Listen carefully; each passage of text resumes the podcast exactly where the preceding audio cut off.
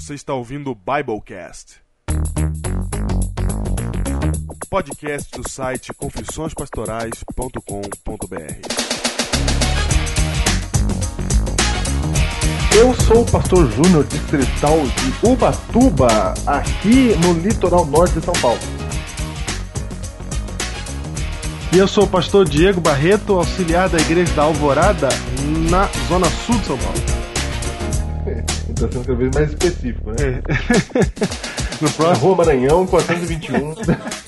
próximo vai ser é, na latitude 55. Opa, comigo é dois pulinhos do Trópico de Capricórnio. Ah, é?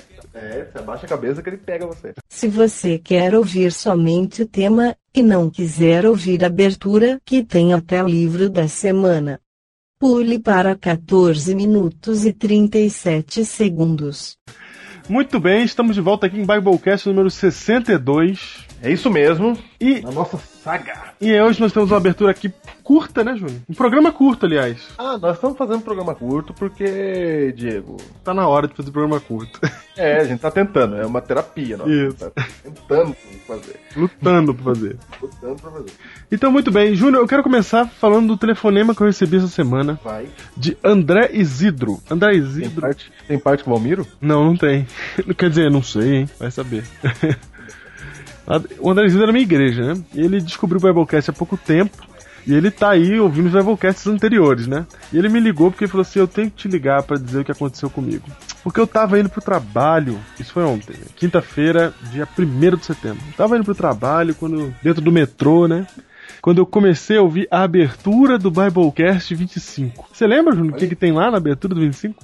Faço a. Não, lógico. É, claro. Lembrou. 25 foi quando nasceram os heróis, não foi? Exatamente. Claro. Foi a convocação dos heróis. Lá nasciam os heróis do Biblecast. Nossa, você vê que é tão marcante que eu lembrei. É, você lembrou mesmo. Foi, quando nasceu a convocação. Que tá, tá chegando a nova convocação Quase. desse ano, hein? É nós de novo, hein? E aí, o André, meu, desembestou a rir dentro do metrô. Que ele falou que ele não sabia o que fazia, que as pessoas olhavam pra ele. ele ria, e as pessoas olhando pra ele que nem um maluco. E ele falou que ele chegou a pensar em mudar de vagão. O que, que o povo vai chamar de herói? Porque foi realmente algo que veio do profundo do coração. profundo. Muito bem, André Isidro. Um abraço pra você. Continue firme aí nos Biblecasts. E é isso, gente. Mande seus feedbacks pra nós. Nós não estamos. Não temos, Ô, louco! não temos mais falado estas palavras pra vocês. Não é porque não há necessidade. É porque simplesmente a gente deixou vocês à vontade, né? Antigamente a gente ficava aqui. É, antigamente a gente ficava aqui choramingando. Mendigando os feedbacks, lembra? No começo, gente? Foi, claro. A gente ficava aqui, gente, escreve e-mailzinho, manda alguma coisa. Então a gente não Você viu? Eu fala. fiquei tão feliz aqui quando a Tati Barreto apareceu de novo. É, entendeu? A gente não, Nossa. não tá mais pedindo, mas não quer dizer que a gente não, não, necessite, né? E ela disse que tá sempre por aí. Eles estão aí, gente. Outra coisa, Júnior, é que a gente não tá pedindo mais divulgação, mas também não quer dizer que, que é pra parar de divulgar, né? É, só porque o Ronaldo Oliveira falou lá. É, o tempo do heroísmo não é só quando tem que, ter, tem que votar pro, pro, pro, me- pro melhor blog. Não é só esse tempo que você tem que divulgar, você tem que divulgar a vida. E eu sei que tem gente divulgando mesmo, inclusive a Milene Cavalcante da minha igreja, Vai. que também descobriu o Biblecast sozinha, que é, que é a namorada, a noiva agora, perdão, Opa, opa. do Bruno que se batizou, lembra? Opa! Você viu aí? Ela gravou um CD todo bonitinho, fez capinha, criou uma etiquetinha do Biblecast pra grudar a capinha do, do CD, do DVD, o CD, não lembro. Então, gente, é isso. Divulguem aí o Biblecast. E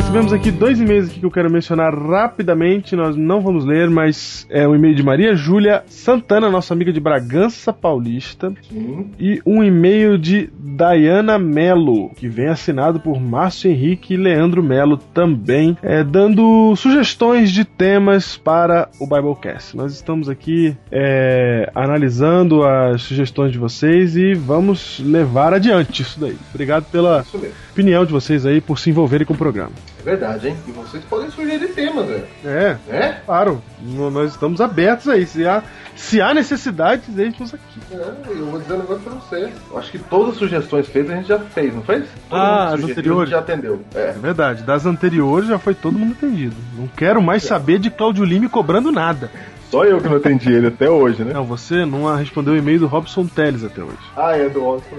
Até hoje, Verdade. o Robson Teles não viu a cara do seu e-mail. Meu Deus do céu, gente. Por que, por que eu sou assim? Por quê? É uma boa pergunta.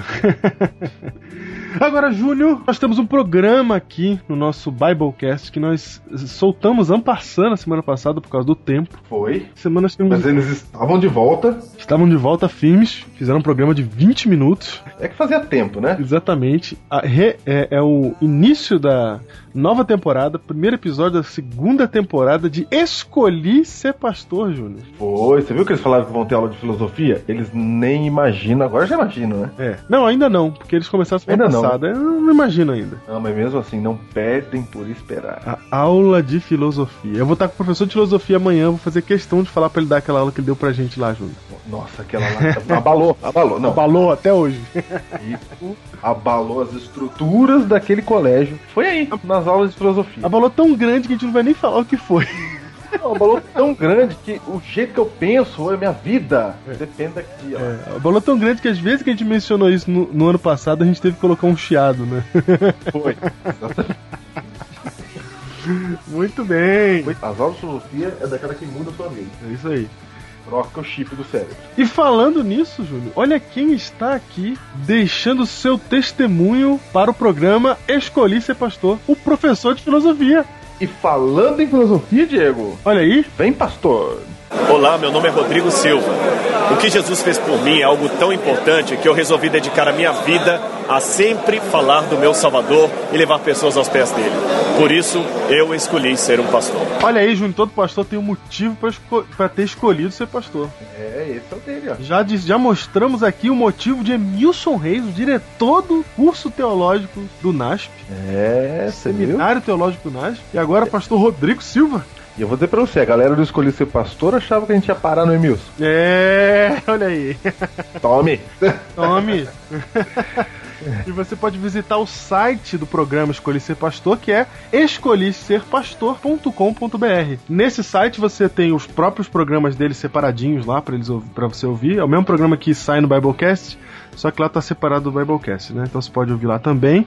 É, Então se alguém tá chegando agora e quer se adiantar, quer, quer descobrir como é que foram os programas anteriores, pode ouvir por lá. Nós lá também eles, eles fazem atualizações sempre, trazendo conteúdo das aulas, coisas que estão acontecendo ali. Tem um post que eu quero recomendar aqui, Júnior, que é o post das pérolas de sala de aula. É legal, hein? Eu ri muito quando me lembrei de coisas semelhantes que aconteceram no meu tempo e as coisas que eles estavam descrevendo ali que está acontecendo agora no tempo deles na sala deles. É sempre igual. Vale a pena você lá ler esse post pérolas da sala de aula lá que eles têm. E Nós temos até a nossa pérola, né? temos até a nossa, é verdade. Nós temos várias. E você e você tem vários conteúdos lá no há vários conteúdos lá no, no site deles, vale a pena você conferir. E semana que vem tem o próximo episódio, segunda temporada, Pastor. episódio 2. Isto mesmo. E agora é o seguinte, Diego, eu gostaria de lembrar que temos aí o Traços do Reino toda É segunda-feira. verdade. Com o nosso querido. Felipe Carmo. É, nosso querido Felipe. Toda semana e eu vou confessar um negócio, Diego. É. Até hoje, do dia 22 de agosto, eu fico pensando o que, que é aquilo que o Felipe fez. O quê? Diego, eu sou meio burrinho, Diego. Eu não entendi nada, cara. Qual que você não entendeu, meu? Ah, eu não entendi aqui do, do Jesusinho amarrado, cara. Alguém me ajuda. Ah, eu te explico o Jesus amarrado. Eu também não tinha entendido direito no começo. Nossa, eu tô até hoje. Ah. Olhando, eu olho. Todo dia eu entro aqui Mas falo, a minha esposa entendeu e me explicou. Mentira que entendeu. Sim. Não foi você que entendeu? Não. Ah, então pensei que era só eu. Não, não, não. Eu também não entendi. Aí a Bruna entendeu e falou assim: Não, vou explicar.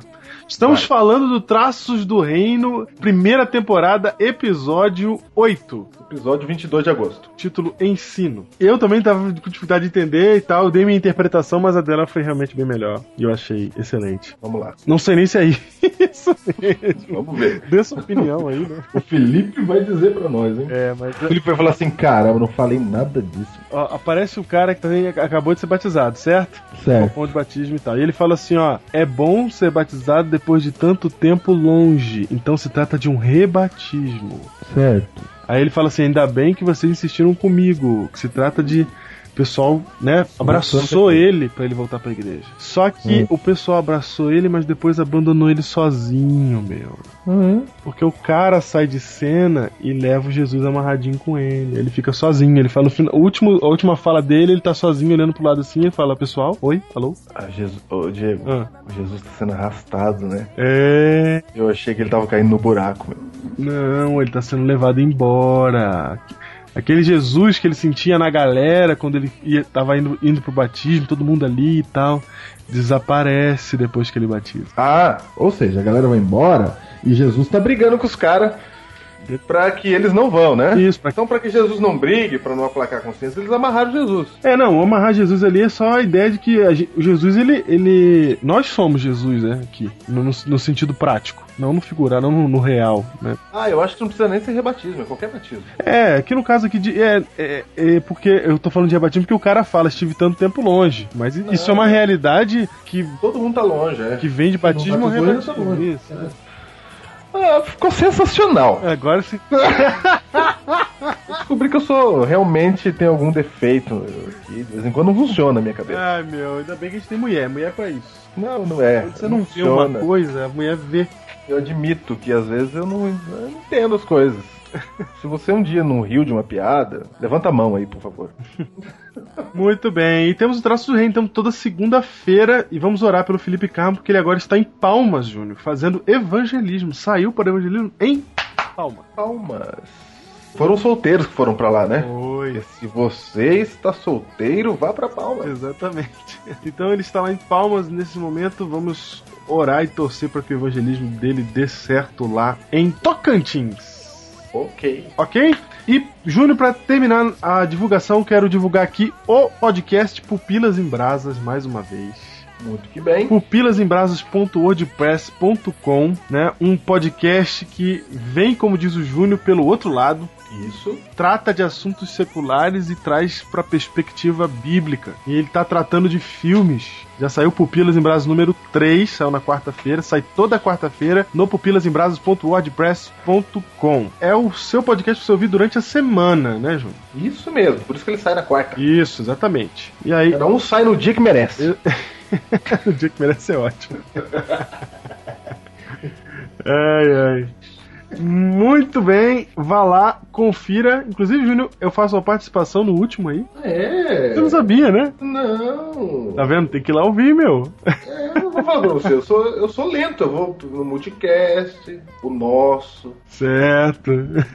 O nosso é difícil de ouvir, porque eu já faço, né? É, exatamente, é difícil. É estranho, e, e vou falar pra você, foi, a coisa mais esquisita foi ouvir a minha voz no outro programa. É mesmo, hein? E quando eu edito ainda é que eu não ouço mais. Não, é, é terrível. Quando você edita, você tem que. Agora, quando você edita é legal, eu ouço sempre. Muito que bem, Júnior. Está aí divulgado. E o livro de hoje que andou desaparecido está de volta. O livro de hoje! O livro de hoje, Diego, é o seguinte: 70 semanas, Levítico e a natureza da profecia. O livro 70 Semanas vale muito a pena. Você já pode ter lido já vários livros sobre profecia, Daniel, 1844 do Clifford Goldstein. Todos são livros muito bons, mas se você quer o, a última palavra em 70 semanas, esse é o livro. Se você tá, tá tendo um, um- Você, de repente, até é evangélico de uma outra denominação que não é adventista e quer entender o que, que a gente fala, quer entender quais são as diferenças entre a interpretação pentecostal e a interpretação adventista e etc. Esse é o livro para você ler. Aí você vai tirar todas as dúvidas. 70 São semanas. artigos, são artigos acadêmicos sobre esse assunto, sobre Levítico e as 70 semanas de Daniel, capítulo 9. O editor é Frank Holbrook e é na série Santuário das Profecias Apocalípticas, volume 3 da Ultras Press. Ok? Ok, o link está aí embaixo, vai atrás desse livro porque vale a pena se você quer estudar profecia.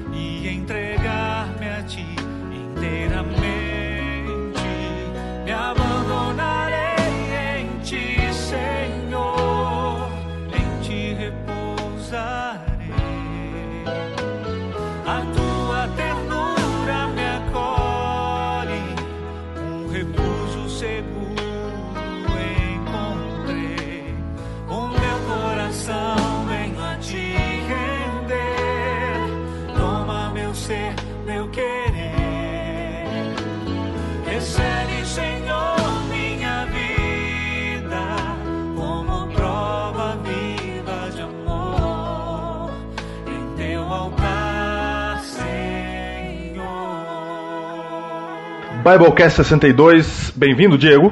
Bem-vindo, Júnior. Continuando a saga Guerra nas Estrelas, Diego.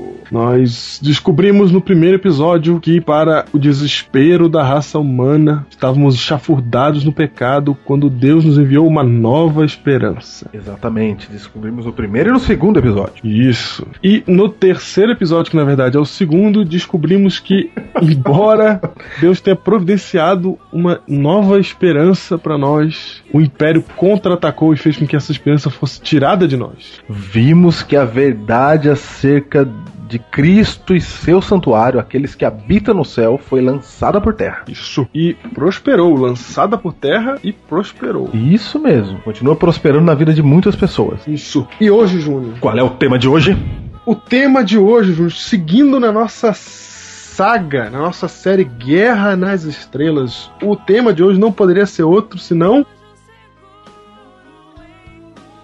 O retorno De Jedi. de Jedi. É isso. O retorno de Jedi, bem-vindo aí ao terceiro ou quarto episódio dessa série, como queira. O retorno de Jedi. Só pra matar a saudade da série original do cinema, você sabe que que os Jedi haviam sido mortos, não é? Dizimados. Dizimados, havia uma ruptura e mas aí nasceu uma, uma nova esperança quando surgiu o garoto Skywalker, Isso. certo? Certo? Porém, o Império contra-atacou, mas aí, no final, completa o treinamento do Jedi. E ao retorno de Luke, como agora, né? Isso. Na nossa metáfora, é a mesma metáfora do filme que é surge uma esperança, né? Depois essa esperança é tirada. E aí depois ela volta com tudo. Exatamente. É mais ou menos isso. é mais ou menos isso. É isso. Porque na Guerra das Estrelas de verdade, no grande conflito de verdade, o que aconteceu foi isso. Deus deu um- uma solução pro nosso problema, Satanás arrancou essa solução de nós e Deus agora volta com tudo de um jeito que não dá para. hum, não dá pro Império sobreviver. Agora, Diego, quando a gente fala que volta com tudo, não é que Deus. não é- O que a gente tá querendo dizer é que a verdade acerca de Deus, entendeu? A doutrina que prega Cristo da forma correta, porque a doutrina errada a gente viu na semana passada, que é dizer que há um santuário aqui na terra, etc. Uhum. E isso durou por muito tempo. Agora, o pensamento correto, ele retorna à vida. Exatamente. Por isso o tema de hoje, o retorno de Jedi. E para falarmos desse tema, Diego, nós vamos para o livro de Hebreus. É, Júnior, pra começar, a gente tem que relembrar da onde a gente parou, que a gente parou no seguinte: nós paramos no, no, no desespero de Satanás ter feito com que a salvação, que é pela graça e pela fé em Cristo Jesus, que é o único mediador, ter sido substituído por mediadores terrenos, Sim. por uma fé de obras e não é, um- uma religião de obras, não uma religião de fé. Então, uma salvação que busca é, uma religião que busca salvação nas obras e não que busca salvação em Cristo Jesus e nos méritos dele. E dessa maneira, Satanás criou um caminho alternativo que nos é mais é, conveniente, né? Porque ele atrai o Foi. lado negro, o lado negro da humanidade. Ele gosta desse negócio de mérito, porque se eu consigo, eu posso me orgulhar. E se alguém não consegue, eu posso apontar o dedo para ela. E se eu mesmo não conseguir, eu posso me punir e novamente volto a me orgulhar, porque afinal de contas eu sou uma pessoa justa, me punir, etc e tal. Então, o lado negro do ser humano, na sua natureza, ela quer esse negócio do mérito, ela quer esse- essa salvação pelas obras. E Satanás cria esse caminho alternativo usando a própria religião de Deus, por isso ele blasfema contra Deus, porque ele tenta tomar o seu lugar, por isso ele afeta o santuário que está no céu, porque tira do santuário celestial a prerrogativa de nos salvar, colocando então essa prerrogativa num santuário terrestre, numa, é, num sacrifício terrestre, numa missa diária, num, num sacerdote na terra e etc.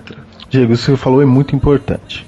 A gente não está aqui criticando um uma religião, uma igreja. Uhum. Nós estamos criticando o espírito de salvação pelo próprio mérito, Isso. que pode ocorrer em qualquer igreja, Exatamente, em qualquer igreja, em Não qualquer é? religião. até na igreja adventista. Opa! E principalmente. Principalmente. É, porque o povo não entende esse negócio de guardar a lei, aí vai pro lado do mérito. Exatamente. Se você vai pro lado do mérito, você tá errado. É isso. Mérito próprio pra salvação. né? Isso. Não é pra conseguir emprego, nada. É pra salvação que nós estamos falando aqui. Então, o que a gente tá falando, o problema das- da, da igreja do mal aqui, da nossa guerra nas estrelas, não é você ficar olhando pra uma igreja e falar assim: ah, o padre fez isso naquele dia. Ou o pastor é aquilo. Entendeu? Uhum. é muito maior, não tem a ver. Por exemplo, se o padre fez alguma coisa errada, isso só isso não tira a verdade que, de, de uma igreja, Uhum. né? A não ser que a igreja ensine isso, mande o padre fazer isso. Em todas as igrejas há transgressores, há pessoas que caem, há pecadores, padres, Hereges. pastores, hereges, em todas as religiões. Isso. Então, por exemplo, ah, o padre fez, abusou lá da criança. Ele, aí ele é afastado, etc. A igreja não ensina isso. Não tem nada a ver com a igreja. Então o problema da igreja não é esse, né? Ah, mas olha só o que o pastor fez comigo. Não, esse pastor que fez com você não é a igreja, não é o ensinamento da igreja. Aqui nós estamos falando do ensinamento da igreja. Daquilo que a igreja ensina. E se a igreja ensina a salvação por mérito, é disso que nós estamos falando. É isso. É isso. Então veja só, o mundo estava perdido. O mundo estava agora deitado no lençol do mérito, Diego. Isso. E coberto com o cobertor do orgulho próprio. isso. né? Agora as pessoas, Diego, para buscar a salvação, achavam que tinham que fazer coisas. Uhum. É por isso que precisa do retorno da doutrina verdadeira sobre Cristo, o retorno de Jedi. E como nosso pano de fundo é o- a doutrina do santuário, e nós vamos por ela para entender isso, lá em Hebreus capítulo 6, e eu vou ler aqui o versículo 17, de 6, 17 até 7, verso 3. Ok? Ok. Vamos lá. O lado sombrio é mais forte. Não. Não. Mas sedutor bem mais. E como vou diferenciar o bem do mal?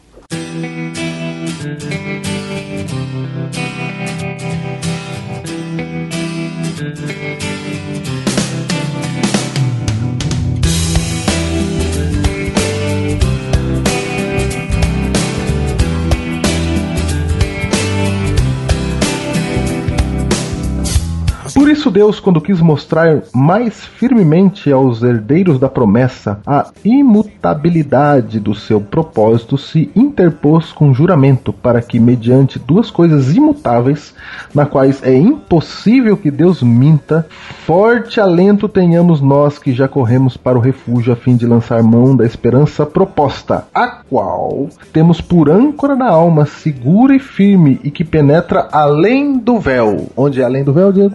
Santíssimo. Exatamente. Onde Jesus, como precursor, entrou por nós, tendo se tornado sumo sacerdote para sempre, segundo a ordem de Melquisedeque. Capítulo 7, porque este Melquisedeque, rei de Salém, sacerdote do Deus Altíssimo, que saiu ao encontro de Abraão quando voltava da matança dos reis e o abençoou, para o qual também Abraão separou o dízimo de tudo. Primeiramente se interpreta rei de justiça, depois também é rei de Salém, ou seja, rei da paz. Sem pai, sem mãe, sem genealogia, que não teve princípio de dias, nem fim de existência. Entretanto, feito semelhante ao Filho de Deus, permanece sacerdote perpetuamente. Olha aí, Diego. Olha aí. A Bíblia diz que Cristo é sumo sacerdote para sempre, segundo a ordem de Melquisedeque. A gente já comentou isso aqui quando a gente falou do. Quando a gente fez a série Fator Melquisedeque no início desse ano. Agora, Diego, a pergunta é por que Cristo é sacerdote segundo a ordem de Melquisedeque? E outra pergunta, quem é Melquisedeque? Porque aqui a Bíblia fala que ele não tem pai, não tem mãe, nem princípio de dias. Será que Melquisedeque seria o Espírito Santo? Vamos olhar então para a história de Melquisedeque. Tem gente que acha que o Melquisedeque é o Espírito Santo. Ah, é? Um nome pro Espírito Santo? É, porque ele não tem pai, não tem mãe, não tem princípio de dias, nem, né? Nem fim de existência, olha só. Aham. É feito semelhante ao Filho de Deus ainda. Quem que é esse? Quem que é esse camarada, Diego? Eu só sei que ele aparece lá em Gênesis 14, 18 a 20. Vai, quem é esse camarada? Na que- história. O que que tá falando aqui o escritor de Hebreus? Na história é o seguinte: Melquisedeque, rei de Salém. Salém que significa paz, né, Júnior? Shalom. Isso, e que vai se tornar a cidade Por isso- de Jerusalém.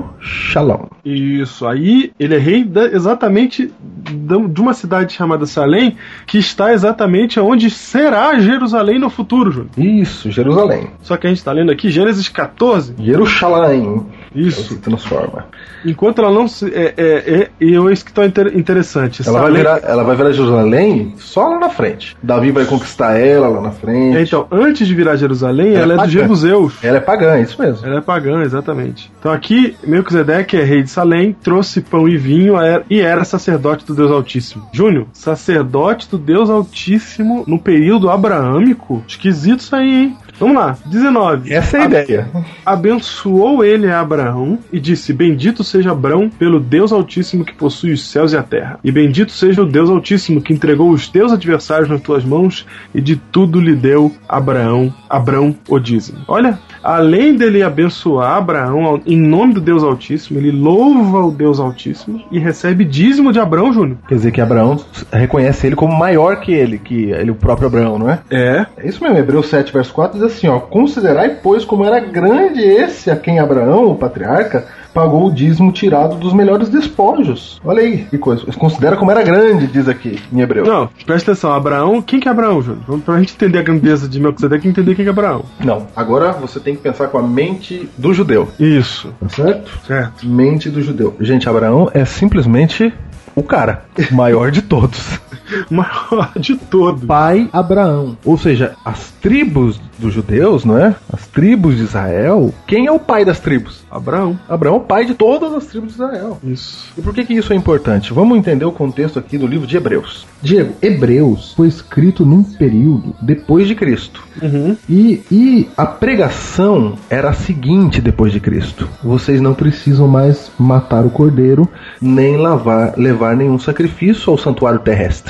Porque o véu foi rasgado, o santuário terrestre não tem mais valor, e sim o santuário celestial, como a gente já viu. Uhum. Então essa era a pregação. E muito provavelmente essa carta ela foi escrita aos judeus convertidos ao cristianismo que moravam na cidade de Jerusalém, Ok. certo? Aos hebreus. Isso, os hebreus de Jerusalém. E aí, Diego, você tem um grupo de pessoas crendo em Jesus, mas tendo que sair da tradição judaica de matança de cordeiro. Muito difícil, Diego. Como é que você vai sair dessa tradição? É verdade. E veja só, o tempo vai passando e as pessoas têm que manter essa firmeza. Mas com o tempo vai passando, Jesus não voltou, alguns achavam que Jesus ia voltar na época deles. O- esses hebreus eles começam a desanimar da fé cristã Certo. e começam a retornar para o culto no templo, porque o culto no templo não parou. Uhum. com, com a morte de Cristo. Deveria parar, mas os judeus não entenderam Cristo como sacerdote. Mas aqui Paulo, os apóstolos entenderam isso e pregavam para parar. Só que os cristãos agora de Jerusalém estavam retornando às antigas práticas no templo. Por isso é enviada a eles esta carta para dizer para eles o seguinte: gente, os santuário está no céu e Cristo é o sumo sacerdote. Esse sumo sacerdote que você vê na terra, você não precisa mais olhar para ele. Difícil isso, né, Diego? É difícil quando mudar a crença, né? Aquilo, Não, que, tá no, aquilo que tá no coração, né? Não é mudar a crença, Júnior. É mudar uma tradição Não, de muito tempo. ancestral. É verdade, imagina. Não, é, é mais antigo que isso. É verdade. Mitológica. Sabe aquela. Porque- Sabe assim, ó, meu pai era assim, meu avô era assim? Não, Você ia até o Tata. até Adão. até Adão. Era tudo assim. Olha, Sempre foi assim. antes do meu pai tinha o avô dele, tinha o meu avô, tinha o meu bisavô. E, e você, vai, você pode voltar até Adão facilmente, que até lá foi feito sacrifício. Então, antes de você condenar os judeus, saiba que não era fácil, gente. Não era. Ó, tudo funciona direitinho, de repente vem um carpinteiro. Sabe aquele lá que você conhecia? Que arrumou o sofá da sua casa? Sei. Foi, ele arrumou o sofá da sua casa. Aí, de repente, aquele cara que arrumou o sofá da sua casa é Deus. É. Aí tudo bem, você tá firme, né? Ah, Só que aí ele é Deus. Aí de repente, ele morre na cruz, como ladrão. Uhum. Não, aquele cara que arrumou o sofá da sua sala é mandado pra cadeia e pra pena de morte. e tem um grupo dizendo que ele é Deus. Não é E ele é fácil uma- acreditar. E ele é mandado pelos fariseus. Não, e quem manda ele pra cadeia é o povo da igreja. Os, são os pastores da igreja, os Isso. sacerdotes, os padres. O líder, o líder da igreja é que manda ele pra cadeia. O líder. O líder. E agora, por que que manda ele pra cadeia? Porque ele tá mandando quebrar a tradição antiga. Uhum. E tem mais de. Ele veio com as conversas muito diferentes. Muito diferente. Aí ele é, é morto, e eu tenho um texto na Bíblia dizendo assim, ó, maldito que for pendurado no madeiro. Deuteronômio 21, 23. É, não, aí ele foi pendurado aonde? No madeiro. Então o que, que ele é, segundo a Bíblia? Maldito. Acabou. Gente, não é fácil pra judeu virar cristão, gente. Não era fácil, não. Assim como você pode olhar pra igreja adventista e falar assim: Meu, não é possível. Agora vem esses camaradas, estão dizendo aí de guardar sábado. Que história é essa? Manda tudo pra cadeia. Esse povo é louco. Manda tudo pra cadeia, ótimo. Não dá Ouve ideia. ele não, Júnior. Não dá ideia, né? Ouve ele não, gente. Não, só pra você saber que não era fácil. Aí vem Paulo e chega pra eles e fala assim: ó, "Ô, gente, não precisa mais ir lá no santuário. Por que não, Paulo? Porque Cristo é o sumo sacerdote. Ah, bom. E aí? Ele também foi a vítima, ele é o cordeiro de Deus, tira o pecado do mundo. Não precisa mais matar cordeiro. Ah, entendi. E ele é o sumo sacerdote aonde? No santuário celestial. E o próprio livro de Hebreus explica isso. Porque o livro Ah. de Hebreus é pra explicar essas coisas. É pra isso. É pra acalmar Claro. esse questionamento. Aí vem um camarada inteligente dos hebreus, um jovem esperto, que ouviu o Biblecast da época, certo. não é? E, e diz o seguinte: gente, se Jesus era sacerdote. E se todo sacerdote é da tribo de Levi, e Jesus era sabido que ele era da tribo de Judá, como pode Jesus ser sacerdote se não era da tribo de Levi? Aí algum falou assim: peguei, acabou. Meu Deus, é agora. Fim dessa conversa. Peguei, peguei. Entendeu? Peguei! Todo mundo falando que Jesus é sacerdote, sacerdote nada. Ele era da tribo de Judá. Como é que ele vai ser sacerdote se ele é da tribo de Judá? Se todo sacerdote tinha que ser da tribo de Levi, viu? Veja que coisa importantíssima. Aí o povo fala: e agora? Acabou, acabou. Aí vem a carta aos Hebreus para explicar isso. E a explicação é a seguinte: ô gente, Jesus é sumo sacerdote sim, e tem mais. Ele é segundo a ordem ou segundo a maneira de Melquisedeque. Olha aí, Olha aí. que é anterior a Abraão, portanto, se existe um. Olha só, olha que sagacidade. Veja, veja. Se existe um sacerdote antes de Abraão, então não podemos limitar o sacerdócio aos levitas que são pós-abraâmicos. É, por exemplo, quem é o pai de Levi? Abraão. É, quem é o maior de todos na cabeça do judeu? É Abraão. E Paulo, que a gente considera o escritor de Hebreus, era muito inteligente, né? Aí ele vem por esse caminho. Ele fala: Abra- Abraão era o maior de todos, né? Todo judeu concordava que Abraão era o maior. Então Abraão é pai de Levi, é maior que os levitas. Só que o Abraão, que é maior que os levitas, ele devolve o dízimo pra alguém maior do que ele. Uhum. E é Melquisedeque. O lado sombrio é mais forte. Não, não, não. Mas sedutor bem mais. E como vou diferenciar o bem do mal? Detalhe, detalhe, que isso não é, isso não é falado com Abraão. Isso não, não- esse relacionamento de Melquisedeque com é, o pai, o povo judeu, não é, é, um relacionamento que ocorre no período abraâmico. É no período abrâmico, Júnior. Ele, ele ainda não fez aliança com Deus, ele ainda se chama Abrão. Então tem um cara que tem ligação com Deus antes de Abrão. Se converter. É, antes de se converter, antes de fazer aliança com Deus. Ó, antes que Abrão era, já tinha Melquisedeque. Imagina. Exatamente. Falou, gente. Vocês acham que Abrão é grande, né? Eu vou contar pra vocês quem é grande. Vou contar. Grande é Melquisedeque. Que tava aí, que tá aí desde antes de Abraão.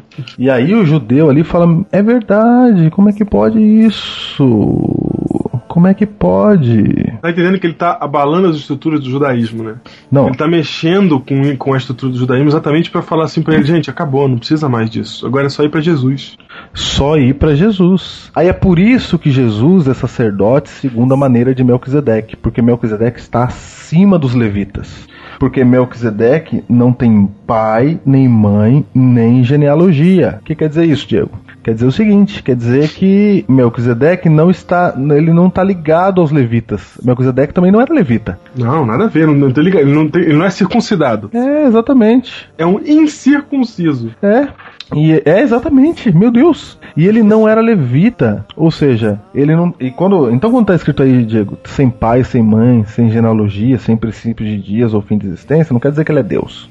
Quer dizer que ele não tem nada a ver com o povo de Israel. É, tá dizendo que ele não tem nada. a ver. Se você olhar na genealogia do povo de Israel, que eles guardavam com muito carinho, né? Não é à toa que tá escrito na própria Bíblia aí, que o pessoal no, no ano bíblico aí sofre com a genealogia, Quer ver, ó? porque ela tem um motivo pra estar na Bíblia. Olha só, em Esdras 8, verso 1 diz assim, ó: "Es- Então meu Deus me pôs no coração que ajuntasse os nobres, os magistrados e o povo para registrar as genealogias. E achei o livro da genealogia dos que tinham subido primeiro. Ou seja, a genealogia era muito importante. A Esdras, eles registravam as famílias. Isso? não Não, era imprescindível.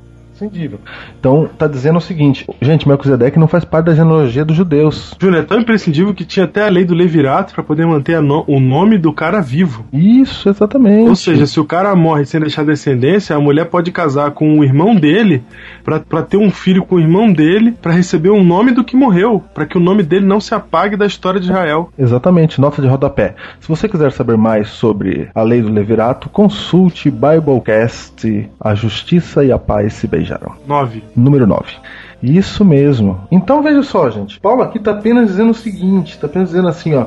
Ô, gente, Jesus não era levita de propósito, porque ele era maior que os levitas. Porque assim como Melquisedeque era maior, Jesus é que nem ele, é segundo a maneira de Melquisedeque. Ele é sacerdote para sempre. Veja isso, Diego. Que alguém podia argumentar assim, não, mas se ele é o sacerdote, então por que, que ele não nasceu da, da, da. Por que, que ele não nasceu da descendência dos levitas? E ficava mais fácil pra gente entender, né? Não, não, não, porque essa não é a questão. Ele acima disso. Exatamente. É. Ele não podia ser filho. Se ele fosse levita, filho, ele estava abaixo de Abraão. Exatamente.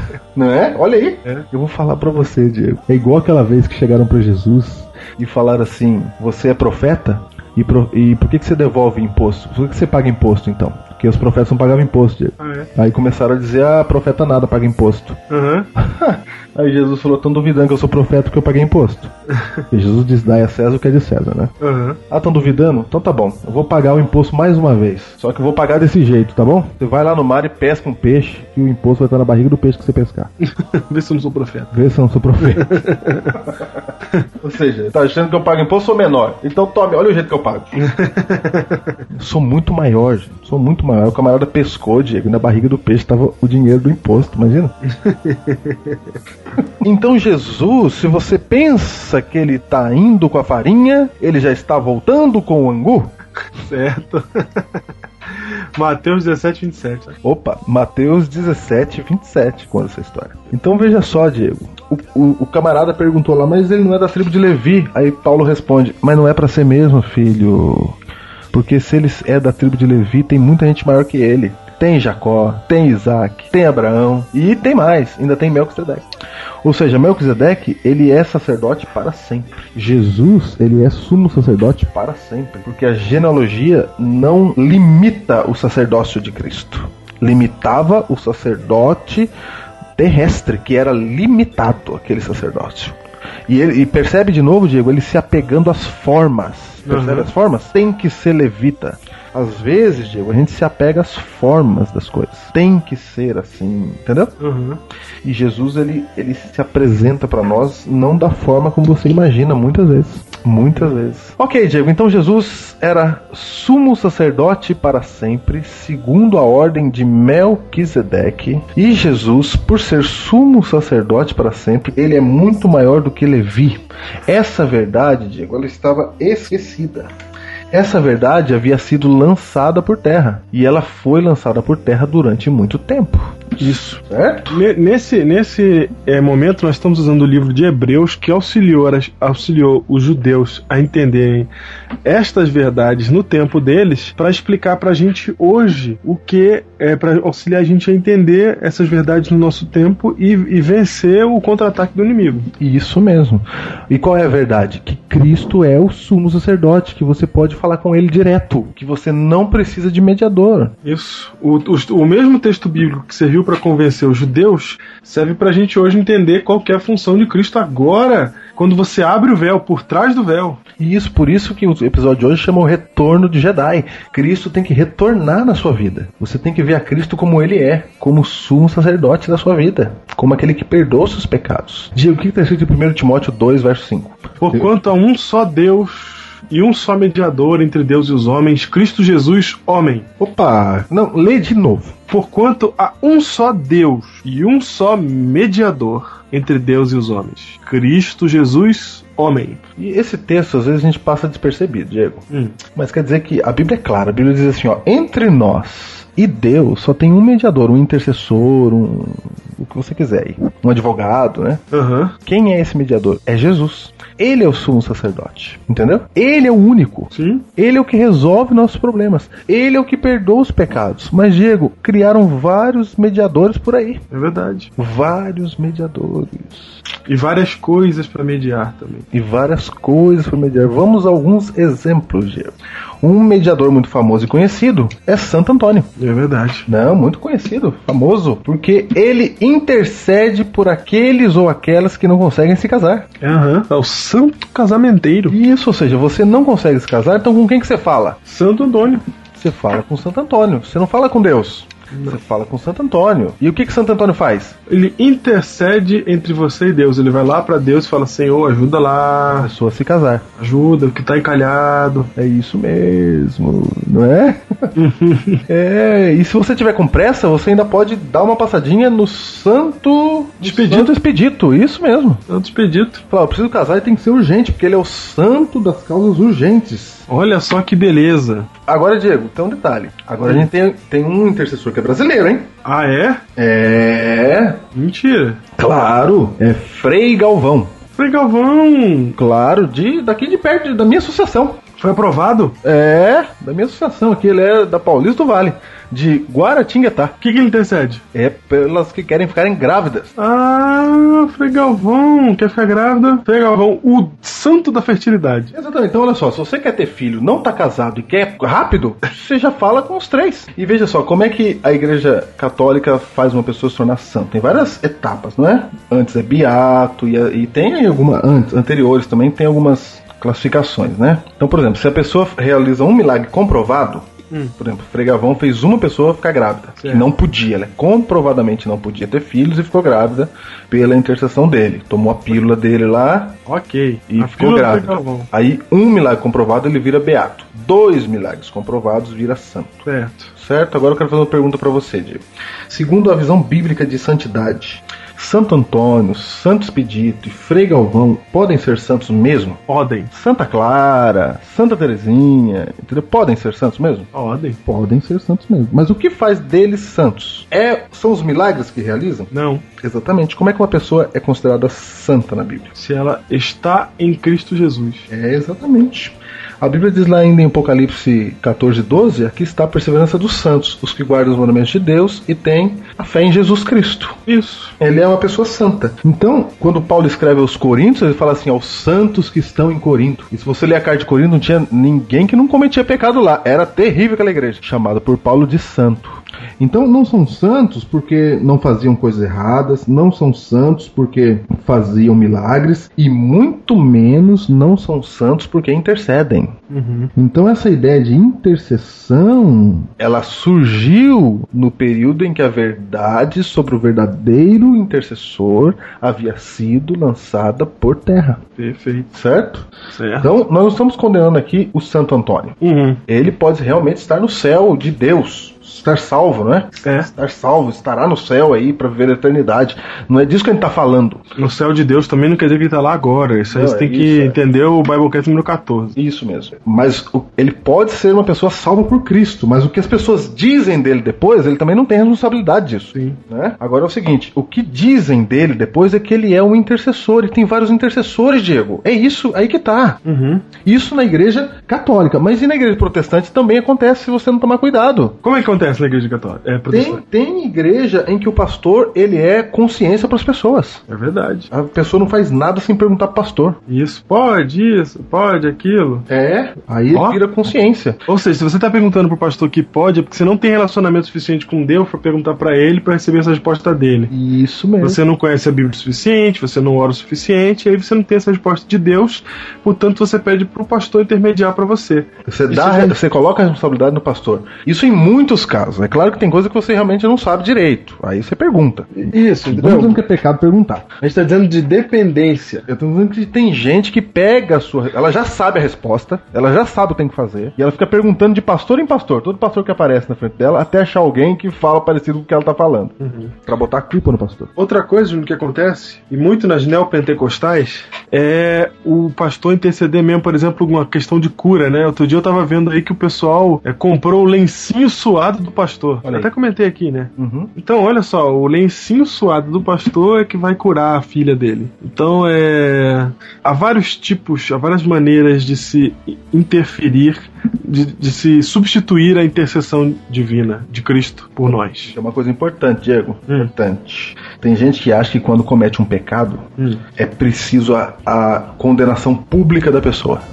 Ou seja, ela tem que ser disciplinada a todo custo. Pra, é como se tivesse que haver uma punição É verdade. pública. Aí a igreja é a igreja que perdoa, não é Cristo. Entendeu? A pessoa cometeu um pecado lá que ninguém tá vendo. Aí, ó, você que tá na internet agora, você tá ouvindo o Biblecast e entrando num site que você não deveria entrar. Ninguém tá vendo. Meu Deus, ninguém tá fazendo isso não, Júnior. Não sei. Meu Deus, não dá não. Ninguém tá vendo.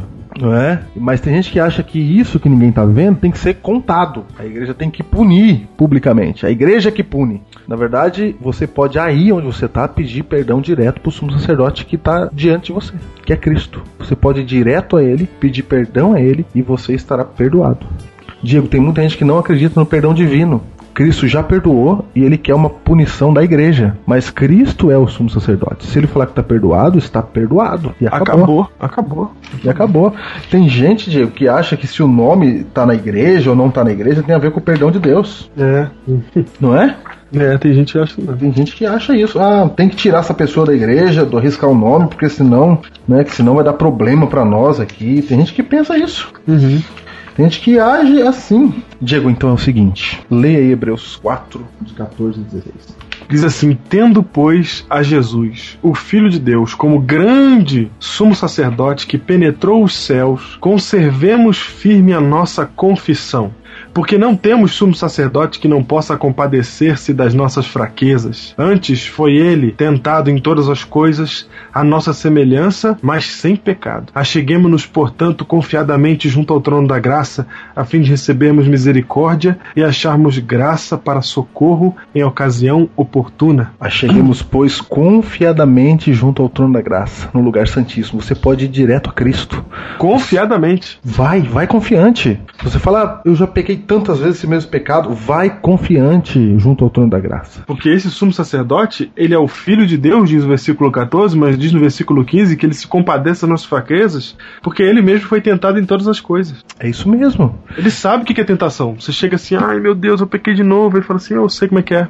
Entendi, eu não pequei, mas eu sei o que, é, o, te- o que, é a tentação. Eu entendi. E eu sei que pra você, coitado, você não consegue. Você, você tem a natureza caída mesmo. E essa ideia de intercessor, Diego, é uma ideia, ela surge do medo de Deus, né? Aham, é verdade. Você não fala com Deus, você fala com outro alguém, né? Por exemplo, você fala com Maria, que tem uma imagem mais de mãe, entendeu? É verdade, é isso mesmo. Carinho, uma imagem Ela de entende. afeto, né? Ela perdoa e Deus, Deus é colocado como uma imagem de cruel, de terrível, que precisa alguém pedir pra ele perdoar. É, tem que vir um humano interceder, alguém que calçou o nosso sapato. Isso, interceder. Aí a Bíblia está dizendo, não, Jesus calçou o sapato. Exatamente. Não, Jesus sabe o que você passou aí. Ele sabe o que é tentação e ele é o sumo sacerdote, pode falar direto com ele. E vê ele é o único. Ele, ele tem, ele fala, ele iguala tanto Jesus a nós que no final da frase ele tem que avisar, ele tem que avisar, ó, mas sem pecado. É pra você não confundir as coisas. Isso De mesmo. tanto que ele é igual a nós. Ele falou assim, ó, porque nós temos um subsacerdote que não pode. Nós não temos um que não possa se compadecer de nossas fraquezas. Pelo contrário, antes foi ele tentar em todas as coisas a nossa semelhança. Ele é igual a gente. Olha aí. E tem o, o outro texto que a gente leu, fala assim, ó, não há nenhum intercessor, apenas Jesus Cristo, o homem. Ou seja, olha só, olha como Paulo está deixando claro. Quem está intercedendo é um humano. Nossa, É um Diego. humano que está fazendo intercessão entre nós e Deus. Deus ele se fez humano por nossa Exato. causa. Exatamente. Pra você ir falar direto com ele. Confiadamente. Por isso que se você tem um outro intercessor, isso é blasfêmia.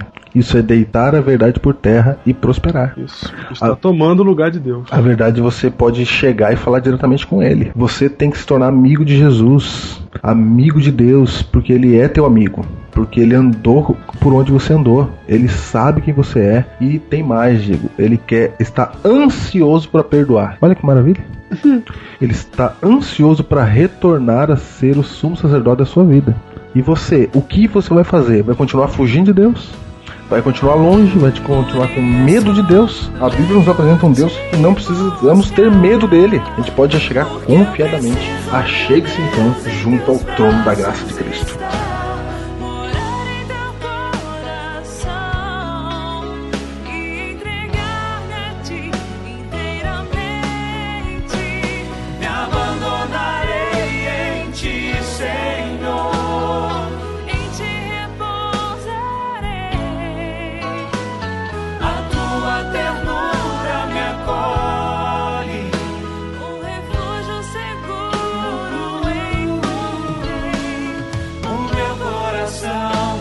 Te render. Toma meu ser, meu querer.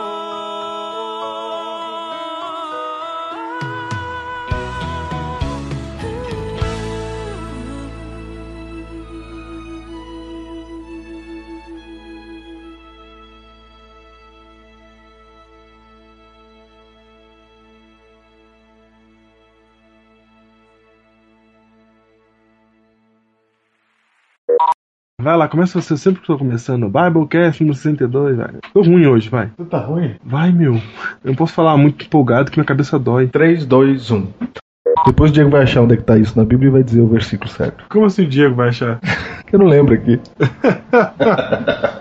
É, mas tá na Bíblia, não tá? Lógico. Ah, bom. É, Porque essa vez eu ouvi o Datena falar assim ó, na televisão. É bíblico, gente. Diga-me com quem tu andas e eu te direi quem és. Ah! Ai, Tudo tá na É Bíblia. bíblico. Tudo... é bíblico. ok. É o seguinte, Diego, eu gostaria de lembrar que temos aí o Traços do Reino toda É segunda-feira verdade. com o nosso querido. Vai, Diego.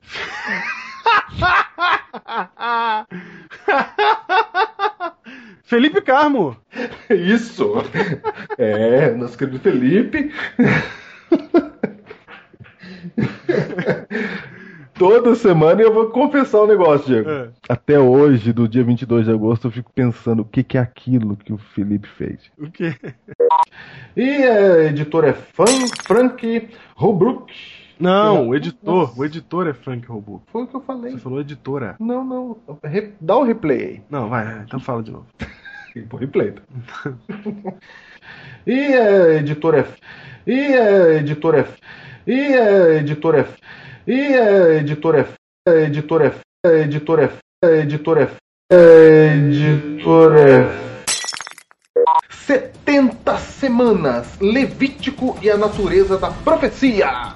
Sobe o hino da profecia. Menino da profecia, Júnior. Me empolguei. Tô vendo. Que hino da profecia, meu. É isso aí. Ah, você sabe. É que eu sou o maior defensor do livro de hoje. É, eu sei.